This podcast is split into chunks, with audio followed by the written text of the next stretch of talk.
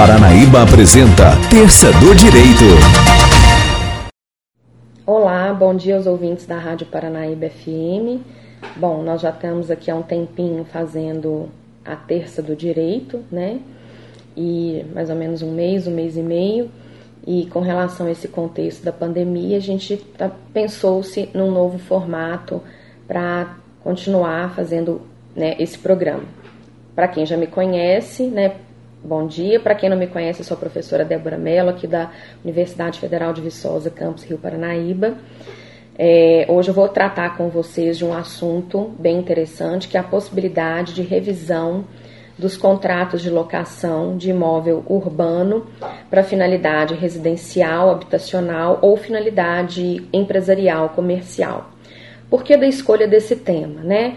No mês passado, nós tivemos também a contribuição de um professor, professor Gilberto, aqui também da Universidade Federal de Viçosa, Campus Rio Paranaíba, onde ele foi solicitado a falar sobre algumas medidas, né, voltadas aos comerciantes da cidade, da região, é, para enfrentamento desse momento, né, de crise da pandemia, que não é só uma crise de saúde pública, sanitária, é uma crise também é, financeira, econômica, social.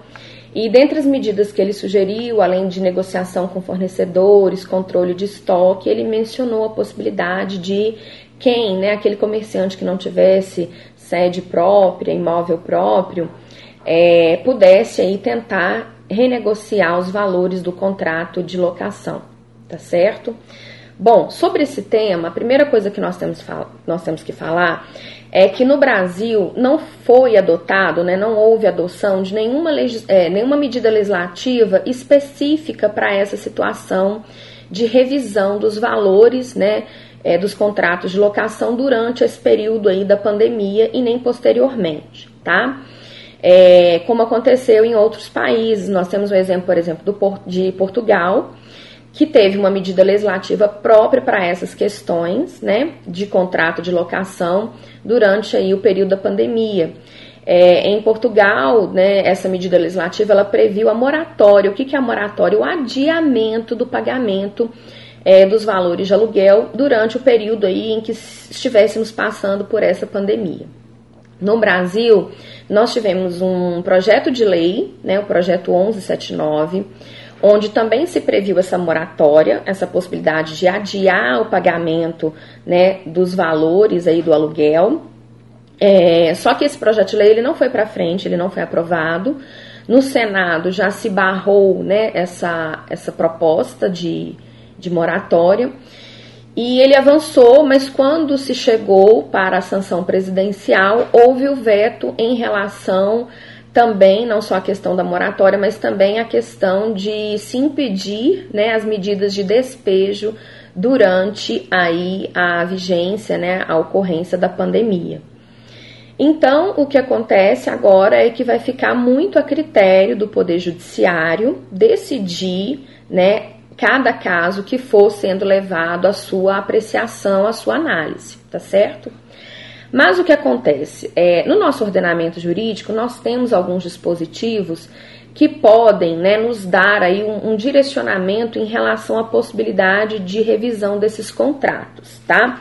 O primeiro dispositivo que a gente tem que falar aqui, tratar hoje, seria do próprio artigo 19 da Lei 8.245 de 91, que é a lei do inquilinato, né? É a lei do inquilinato, que é a lei que vai reger, que vai tratar dos contratos de locação de imóvel urbano para fins, para finalidade é, comercial, empresarial ou mesmo para finalidade de moradia habitacional.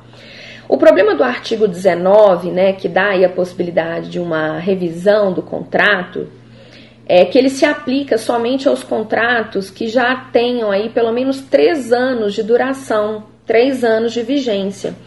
Então, ele não consegue abranger contratos né, mais recentes. Ele ficaria muito restrito, o artigo 19 né, da lei, a contratos mais duradouros, né, com pelo menos três anos aí de existência.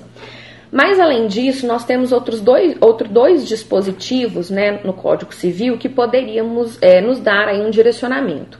O primeiro seria o artigo 317 do Código Civil, que fala da possibilidade de se rever um contrato né, de locação diante da possibilidade é, de estarmos diante de um fato, né, de uma situação imprevisível. E aí, nesse caso, a pandemia ela se enquadra perfeitamente. Mas o outro requisito, que talvez seja um requisito de difícil configuração, seria a questão da defasagem do valor. Né?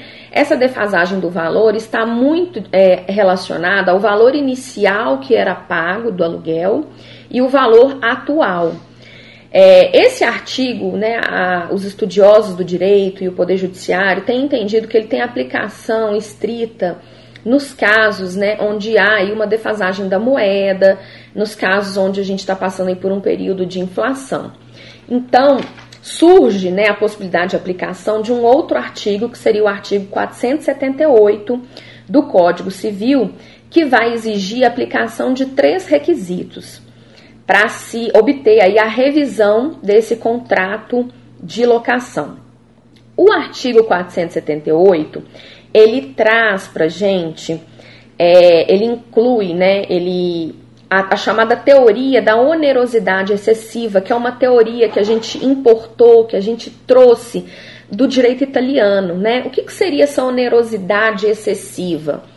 É quando a obrigação, né, principalmente a obrigação de pagar, aqui no caso dos contratos de locação, se torna é, tão pesada, tão excessiva para uma das partes, que ela se torna aí quase que impossível né, de cumprimento. É, então, esse artigo ele vai exigir três requisitos. Primeiro, que é um fato imprevisível, como a pandemia se caracteriza como um fato imprevisível. O segundo requisito seria essa onerosidade excessiva da obrigação de pagar, ou seja, uma obrigação que é tão pesada, né, que está se tornando tão pesada que está a ponto de não ser possível de cumprimento por uma das partes. E o terceiro e último requisito seria que a outra parte é, tivesse ali obtendo uma vantagem expressiva em relação à outra. Nesse contexto de pandemia, isso é muito difícil de se caracterizar, porque de certa forma todo mundo está passando aí por uma situação de dificuldade, principalmente financeira, tá certo? Mas é o artigo que nós temos aí para que as pessoas, né, para que a, a, os locatários, inquilinos, tentem né, é, pedir aí, solicitar essa revisão do contrato é, de locação. Ah, a primeira dica que eu dou é que essas, essa negociação ela ocorra, né, num primeiro momento, entre as próprias partes que estão ali vinculadas no contrato, né? O inquilino, o locatário e o locador e o proprietário, né? Para que a situação seja colocada de forma transparente, de forma honesta, né? onde ali se coloca né, uma dificuldade por parte do inquilino, do locatário, e para que o locador também tenha conhecimento, o proprietário né, tenha conhecimento da situação, para que ele possa, é, é, ele mesmo, né, conceder essa, essa redução do valor. Então, essa seria né, a, a primeira dica, porque é muito mais ágil quando as partes elas mesmas chegam a uma composição, né, a um acordo porque fica muito oneroso você ter que discutir isso judicialmente, né? Isso enseja a contratação de advogados, muitas vezes o pagamento, né, de custas e despesas processuais, né? Se for uma, uma pessoa jurídica, por exemplo, uma empresa, um, um comerciante, é, muitas vezes fica mais difícil para ele solicitar né, a justiça gratuita, que é a isenção do pagamento de, de custas e despesas processuais. Então essa seria a primeira a primeira medida, né? Sentar e negociar, dizer, né? Quais são as dificuldades, se o ganho, se o rendimento do inquilino diminuiu, é, e expor de, uma, de forma bem honesta, bem transparente, bem tranquila para o locador, para o proprietário.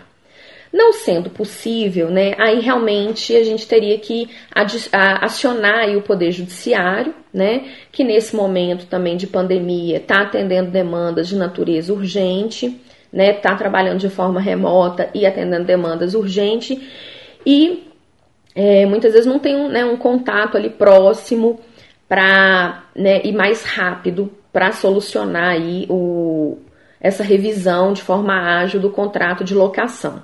Nós tivemos alguns exemplos interessantes, né, que eu vou mencionar aqui, é, onde obteve-se êxito né, na redução aí do valor do aluguel é, diante desse contexto de pandemia. Por exemplo, uma joalheria né, no estado de São Paulo solicitou essa joalheria, ela tinha uma loja física no shopping, ela solicitou a redução do valor do aluguel e conseguiu na justiça uma redução de 80% enquanto né, o shopping estivesse fechado, porque em algumas localidades os decretos municipais proibiram né, o comércio de funcionar.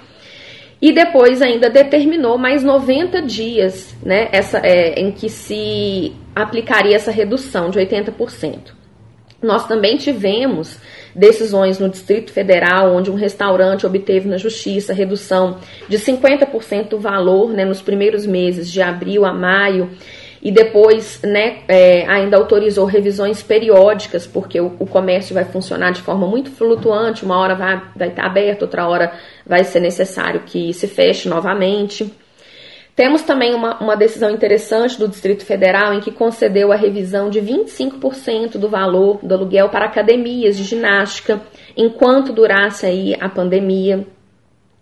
É, nós tivemos uma decisão também do Tribunal de Justiça de Minas Gerais que suspendeu, ou seja, suspendeu o pagamento do aluguel de uma loja no, de lojas no shopping enquanto estivesse, né, enquanto o shopping estivesse fechado. Essa decisão foi bem interessante porque ela suspendeu por completo o pagamento do aluguel. Em São Paulo nós tivemos um caso em que reduziu para 50% tá? Mas também tivemos casos em que de grandes empresas, por exemplo, a Casas Bahia solicitou, uma, uma das, das lojas, né, das franqueadas, solicitou a revisão do contrato e não obteve êxito, porque no entendimento do juiz, aquela loja ela poderia, né, muito facilmente converter suas vendas para a modalidade de vendas online tá? Então, na medida em que nós deixamos isso, né, a cargo do Poder Judiciário, as decisões elas são muito aleatórias, né? Quase que uma loteria, você saber aí ao certo qual que vai ser o percentual que, que o locatário irá conseguir em termos de redução, né, ou de revisão do, do contrato de aluguel e de redução do percentual aí a ser pago do aluguel. Bom, agora eu quero falar um pouquinho sobre os contratos de locação de imóvel urbano para finalidade residencial, para fins de moradia, principalmente levando em consideração né, o caso específico aqui da universidade, onde é, nós tivemos aí a suspensão das atividades acadêmicas é, em março, né? E nós nutríamos aí uma expectativa que as atividades retomassem, né? É, no segundo semestre. Isso, infelizmente, não, não se concretiza. Nesse momento, a gente não consegue trazer com segurança, né? Uma, uma data provável de retorno dessas atividades, é, de forma que haja uma segurança sanitária né, para toda a comunidade acadêmica. E nós temos visto, então, muitos alunos solicitando né, a, a revisão de aluguel, até mesmo a rescisão do, do contrato de locação, que nesse momento se mostram como medidas legítimas. Né? A minha dica, né, tanto para os estudantes que recebem aí um auxílio né, da, da universidade para fins de, de moradia, né, uma, uma assistência estudantil com esse auxílio para moradia, seria, obviamente, de manutenção né, dos contratos, porque atende tanto locador quanto locatário. Manutenção dos contratos de forma a negociar uma possível redução para quem tiver condições ainda de manter esse contrato é, mas não sendo possível manter, né, com a redução do valor do aluguel, que se mantenha pelo menos o contrato com a suspensão do pagamento. Se também não for de interesse, né, principalmente do, do locador, né, do proprietário, a manutenção do contrato com a, a redução ou com a suspensão do pagamento do aluguel, a última medida que seria viável seria de fato a rescisão, né, ou encerramento do contrato de locação, para que esse contrato seja feito posteriormente, né, no ano que vem ou quando a, a, a houvesse a retomada das atividades acadêmicas. É, em relação à rescisão do, do, contrato de locação, nós temos aí o problema da multa, né? Que a multa ela é proporcional. Então, diante de um fato imprevisível como esse da pandemia, o Poder Judiciário também tem entendido né, que não só é possível a redução do valor do aluguel em termos de revisão do contrato, como é também possível né, a revisão ou até mesmo a anulação dessa multa contratual, porque né, pegou a todos de surpresa, tanto o locatário, inquilino, quanto locador e proprietário, de forma que uma possível e eventual é, ruptura desse contrato com a sua extinção não foi por vontade, né, do inquilino, do locatário, mas por uma circunstância que está ali alheia, né, à sua vontade, por um, né, por um fato imprevisível como esse da pandemia, tá? Eu aguardo então as dúvidas, as perguntas que os ouvintes tiverem e em seguida eu posso fazer um vídeo, né, respondendo a essas dúvidas e perguntas. Um bom dia a todos e muito obrigada.